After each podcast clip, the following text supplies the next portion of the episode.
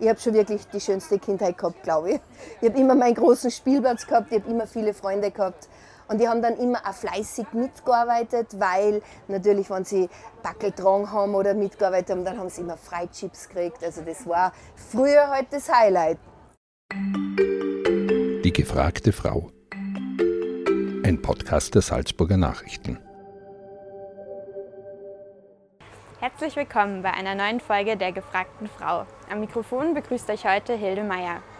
Wundert euch zu Hause nicht, falls es heute im Hintergrund ein bisschen Stimmengewirr gibt. Wir sind nämlich nicht bei uns im Studio, sondern hier am Rupertikiertag, wo es ganz situationsbedingt nicht immer ganz leise ist. Und mir gegenüber sitzt jetzt eine Frau, die sich ganz besonders gut auskennt mit äh, diesem Stimmgewirr, den festen Karussells, Spielbuden und so weiter. Ähm, vielen Dank, Frau Deisenhammer, dass Sie sich heute die Zeit genommen haben. Danke für die Einladung. Henriette Deisenhammer kommt aus einer Schaustellerfamilie aus der sechsten Generation. Inzwischen gibt es aber auch schon zwei weitere Generationen. Es ist also ein wirklicher Familienbetrieb. Hier beim Salzburger Rupertikiertag ist sie mit vier Spielbuden vor Ort. Frau Deisenhammer, wie ist es jetzt, wenn Sie hier sind? Fahren Sie überhaupt selbst noch Karussells? Nutzen Sie die Attraktionen noch? Ja, teilweise äh, versuche ich schon immer wieder mit irgendwelchen Attraktionen, gerade wenn es neue sind, die auszuprobieren. Aber natürlich in meinen Eltern äh, sind diese ganz wilden Geschichten immer so meins, da gehören die Jungen jetzt drauf und nicht mehr ich. Das haben wir schon gehört, ähm, dass Sie schon von Kind an eigentlich immer mit dabei waren, alles mitbekommen haben. Wie war es denn bei Ihnen? Ähm, Sie kommen aus einer Schaustellerfamilie. War für Sie schon immer klar, dass Sie den Beruf auch weiterführen möchten? Das war eigentlich für mich immer klar. Ich habe wohl dann irgendwann so mit, ähm, mit äh, 25 glaubt, jetzt muss ich mich ähm, anders entwickeln und habe bei einem Zahntechniker eine Lehre angefangen, aber habe dann gleich einmal gemerkt, dass das nicht mehr meine Welt ist. Ich bin allein in einem Labor gesessen, also man, man redet dann teilweise schon mit den Zähnen ähm, und habe das dann auch wieder abgebrochen und bin wieder in meine große Liebe, die Schaustellerei, gegangen. Mhm. Da hat das, die Stimmung gefehlt, das, der ganze Trubel wahrscheinlich ist ja wirklich das genaue Gegenteil. Ganz genau, das war mir dann alles viel zu ruhig und außerdem habe ich einfach mit den Menschen keinen Kontakt mehr gehabt, das was ich ja wahnsinnig gern mag. Wir fahren immer so die gleiche Tour und ich bin eigentlich in alle Ortschaften ja aufgewachsen und mit den Leuten auch sehr verbunden. Ich habe auch in vielen Ortschaften Freundschaften und es ist dann immer wahnsinnig schön, wenn ich die von Jahr zu Jahr wieder sehe. Mhm. Wie war es denn für Sie als Kind so aufzuwachsen? Das ist ja schon für Sie natürlich der ganz normale Alltag gewesen, für viele von uns aber natürlich was ganz Fremdes, vielleicht ein bisschen unvorstellbar, einfach ein anderer, eine andere Art von Alltag. Wie war das für Sie? Das, das ist schon eine ganz andere Welt. Ähm, als Kind, ähm, also so zu meiner Schulzeit, war es für mich dann nicht so einfach, weil ich bin ein Jahr dann in die Wanderschule gegangen. Das war für mich, weil ich war ein bisschen ein schüchternes Kind, was für mich jetzt nicht so ideal war. Meine Mutter hat das aber auch gleich geändert. Ich habe dann eine Stammschule in Salzburg gehabt, die André-Schule, in die bin ich gegangen. Und ähm, natürlich, wenn wir in die Ortschaften gekommen sind, da haben die Kinder schon gewartet. Und die sind dann bei uns ein- und ausgegangen, so wie ich in Sitzenheim, bei die Allerberger oder bei die Kammel. Da habe ich gewohnt bei denen und auch die bei uns. Also das war eigentlich für mich immer ein großer Spielplatz. Mhm.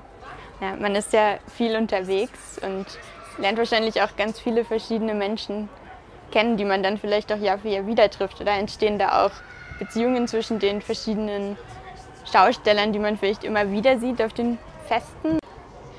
Natürlich, weil eigentlich ist natürlich der Freundeskreis, das ist fast ein bisschen schwierig, weil wir ja immer weg sind. Also wir haben jetzt so private Freunde, oft gar nicht so viele. Ähm, jetzt sind wir immer so, immer so ein bisschen die Schausteller untereinander gewesen und da haben sie sich ja kennengelernt, da sind auch dann viele Beziehungen entstanden. Den Betrieb Ihrer Mutter hat ja inzwischen Ihr Bruder übernommen. Genau. Sie haben äh, einen eigenen Betrieb gegründet. Ja. Wie ist es dazu gekommen? Warum haben Sie sich entschieden, da ein bisschen den eigenen Weg zu gehen? Naja, irgendwann einmal, solange natürlich äh, mein Vater gelebt hat, da war ich halt so das Nesthäkchen und mein Vater hat mir halt immer alles abgenommen und da war halt das, also ich war halt so wirklich so dieses behütete Kind. Ich habe immer mitgearbeitet, aber es war halt, äh, ja, es ist alles sein Betrieb gewesen. Ich war ja lange Jahre immer angestellt bei meinen Eltern und dann habe ich irgendwann halt einmal ein Geschäft von ihnen gekriegt und habe mich halt dann äh, bin ich auch noch viele Jahre noch mitgefahren, aber dann, wie mein Bruder alles übernommen hat, dann hat sie sich natürlich äh, auch so in den Raum gestellt, dass Kassen hat, so er hat den Betrieb und ich habe dann mehrere Geschäfte gehabt und dann haben wir halt gesagt, okay, ich mache mich dann auch selbstständig. Ähm, aber wir fahren nach wie vor von mir äh, als Familie mit einem Park. Mhm. Und es hat sich ein bisschen gewandelt. Ihre Familie hat Fahrgeschäfte, viele auch. Sie haben jetzt Spielbuden. Was haben Sie alles dabei? beim Salzburger Roberti-Kirtag? Also am Salzburger Roberti-Kirtag habe ich jetzt zwei Entenschwimmen, dann habe ich ein Dosenwerfen mit einem Speikerl dazu, dann habe ich noch einen Haribo-Stand und noch eine Schießbude. Klingt ja alles nach extrem viel Aufwand aufzubauen. Wie viel früher muss man da anreisen? Was passiert, bevor man als Gast oder als Besucherin überhaupt hier zum Ruperti-Kirtag kommt? Wie viel früher sind Sie da da? Also wir haben am Donnerstag ähm, mal angefangen, so diese Hänge. Also das Autodrom hat schon früher angefangen, weil vorher ist eine Veranstaltung gewesen, da haben sie das Autodrom braucht, darum war das früher aufgebaut. Und eigentlich haben wir am Freitag mit den ganzen anderen Sachen angefangen. Da habe ich auch da mit den ganzen Buden angefangen zum Aufbauen. Und der Aufbau selber ist natürlich bei den Buden ja nicht so aufwendig wie bei den großen Geschäften, aber bei den Buden ist halt dann doch immer das Aufwendigere, der ganze Wareneinkauf, die ganzen Geschäfte herzurichten, auch viel Arbeit. Mhm. Und auf wie vielen verschiedenen Festen stehen Sie im Jahr, kann man das sagen? Mm, ja, das werden schon so an die 10, 15 Feste sein, mhm. wo wir fahren. Ja. Also schon ständig unterwegs. Ja, genau, genau. Dadurch, dass mein Bruder ja auch den Zeltverleih dabei hat, ist es dann oft einfach nur das Zelt und dann sind halt nur Kindergeschäfte und die Buden halt vertreten. Mhm. Diese typische Work-Life-Balance, von der heute immer so viele sprechen und träumen, gibt es da dann wahrscheinlich gar nicht wirklich, oder? Wenn man immer unterwegs sein muss, geht wahrscheinlich der private Alltag auch viel in die Arbeit über und andersrum. Ähm, es, ist, es hat sie ähm, leider Gottes vor elf Jahren, wie mein Papa verstorben ist, hat sich das der, bei uns in der Familie insofern geändert, weil früher war es so, wir sind zu Ostern in unsere Wohnwegen und sind die, den ganzen Sommer eigentlich ähm, unterwegs gewesen. Und wie dann mein Papa verstorben ist, ähm, ist das wir sind nicht mehr in unsere Wohnwegen gegangen, seit der Papa tot ist. Wir machen eigentlich alles daheim vom Haus. Also wir fahren halt immer die Strecken zu den zu die Festplätze. Und wenn wir weiter weg sind, dann nehmen wir in irgendwelche Pensionen unser Zimmer. Aber irgendwie ist das, hat sich das verändert. Es ist einfach nicht mehr das, weil der Papa nicht mehr da ist. Jetzt wollen wir einfach in unsere Wohnwegen nicht mehr gehen. das ist leider. Das ist schon ein Teil für mich jetzt, was ein bisschen schwierig ist, weil ich auch das geliebt habe. Im Camping, wenn wir so auf die Plätze gekommen sind, dann sind wir oft auf große Wiesen gestanden. Unsere Kinder, du bist immer im Freien. Du hast Camping alles offen und du lebst immer wie in Urlaub das ist jetzt gar nicht so, ja, die Geschäftstage sind dann schon, aber irgendwie, wie wenn du den ganzen Tag auf Urlaub warst. Und dann sind die ganzen äh, äh, Ortskinder bei uns gewesen und es war halt immer irgendwie sehr lustig. Mhm. Gerade als Kind wahrscheinlich total ja. das Abenteuer immer. Ja, genau. Sehr schön war das immer, ja. Ich habe schon wirklich die schönste Kindheit gehabt, glaube ich. Ich habe immer meinen großen Spielplatz gehabt, ich habe immer viele Freunde gehabt. Und die haben dann immer auch fleißig mitgearbeitet, weil natürlich, wenn sie Backel dran haben oder mitgearbeitet haben, dann haben sie immer Freichips gekriegt. Also das war früher halt das Highlight.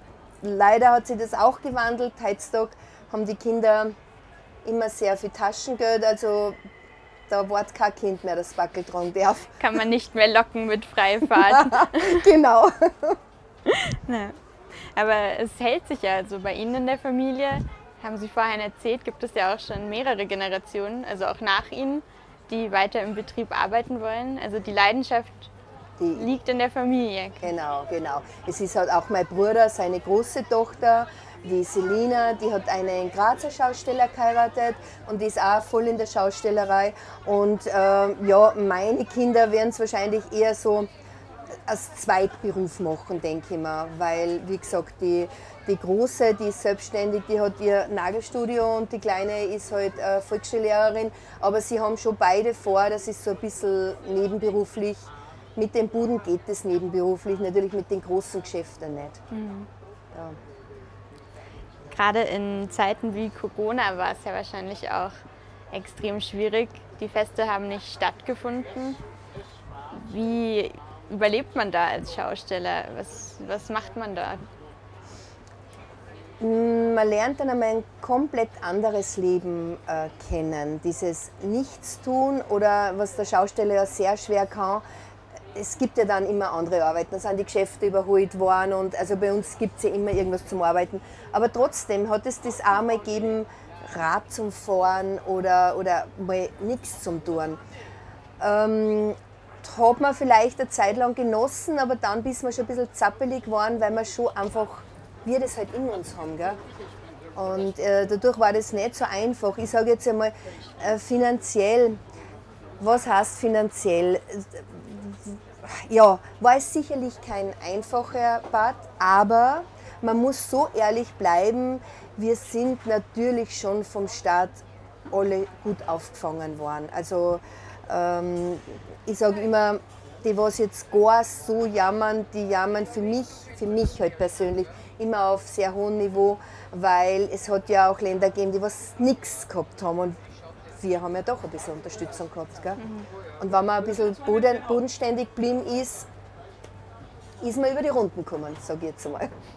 Also war es tatsächlich eher der soziale Aspekt, ja, der da gefehlt hat. Ja, natürlich, natürlich. Ich meine, wir sind ja wirklich Großfamilien und dadurch haben wir schon uns gehabt, aber es fehlen da schon dann die Menschen und wenn du dann oft wohin gekommen bist und dann erfahren hast, dass der oder der vielleicht verstorben ist, da denkst du dann, das ist natürlich, weil du ja zu den Menschen immer irgendwie eine Beziehung hast. Mhm. Darum ist natürlich dann diese zwei Jahre Pause, was wir da gehabt haben, darum waren wir auch dankbar um den kleinen Roberti Kirtag, was wir gehabt haben, der war schon so ein bisschen ein Highlight in dieser ganzen Pandemie. Und jetzt wahrscheinlich umso glücklicher, dass es wieder ganz, ganz normal weitergeht. Ganz genau, genau so ist es. Endlich sind wir wieder in unserer Welt. Jetzt ist heute ja der Eröffnungstag am Rupertikiertag und hier außerhalb von unserem Airstream fängt es jetzt auch an zu tummeln. Ähm, wie, was ist es für ein Gefühl, wenn dann die ersten Kinder und auch Erwachsenen ähm, sich anstellen und das Fest so richtig losgeht nach dem schwierigen oder anstrengenden Aufbau? Ja, man ist natürlich immer irgendwo auch dann aufgeregt, dass alles funktioniert und das Wetter hält. Und man hat dann schon ein ganz eigenes Gefühl, wenn du dann merkst, dass die Menschen daherkommen. Und es sind ja unwahrscheinlich viele Menschen, die was uns natürlich auch schon von den vielen Jahren her kennen, die was sich dann auch voll freuen. Die was sagen, Ma, endlich, äh, endlich ist er wieder der Roberti-Kirtag. Und der Roberti-Kirtag ist halt auch das für den Salzburger. Gell? Das ist... Äh, ja, und ich glaube, der wird sehr gut angenommen, den ganzen Jahren gegenüber äh, immer gut angenommen und es ist halt immer wieder schön, wenn du da merkst und dann so die Wurzelerei so anfängt. und wenn du die Kinder ein bisschen beobachtest, also diese, diese Kindergesichter, die haben dann schon ganz was Eigenes. Das ist so diese, dieses, irgendwie dieses Überraschte, was sie da tut und die sehen so viel, dass das müssen ja Eindrücke sein für so ein Kind. Das, also ich bin halt auch extrem meine Kinder, gell, ich bin halt so.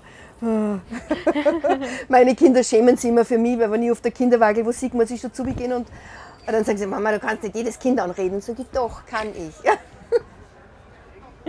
Ja, sieht man immer die Kinder mit den ganz großen Augen plötzlich. Ja, ja und wenn sie dann irgendwas kriegen, was ein Stoff dir, was natürlich dann oft die Mama sagt, ah, schon wieder so ein Klumpert und so. Aber dann denke ich mir immer, das bitte eure Kinder die Freude nicht nehmen. Der hat so eine Freude mit seinem Stofftier nicht negativ reden. Sie müssen einfach zurückdenken, wie es für ihn als Kinder war. Ich sage das ganz oft zu den Mamas oder Papas, wenn sie schimpfen, dann sage ich, überlegt einmal, wie ihr da einer gekommen seid und wie, was das für euch war und so ist das jetzt für eure Kinder.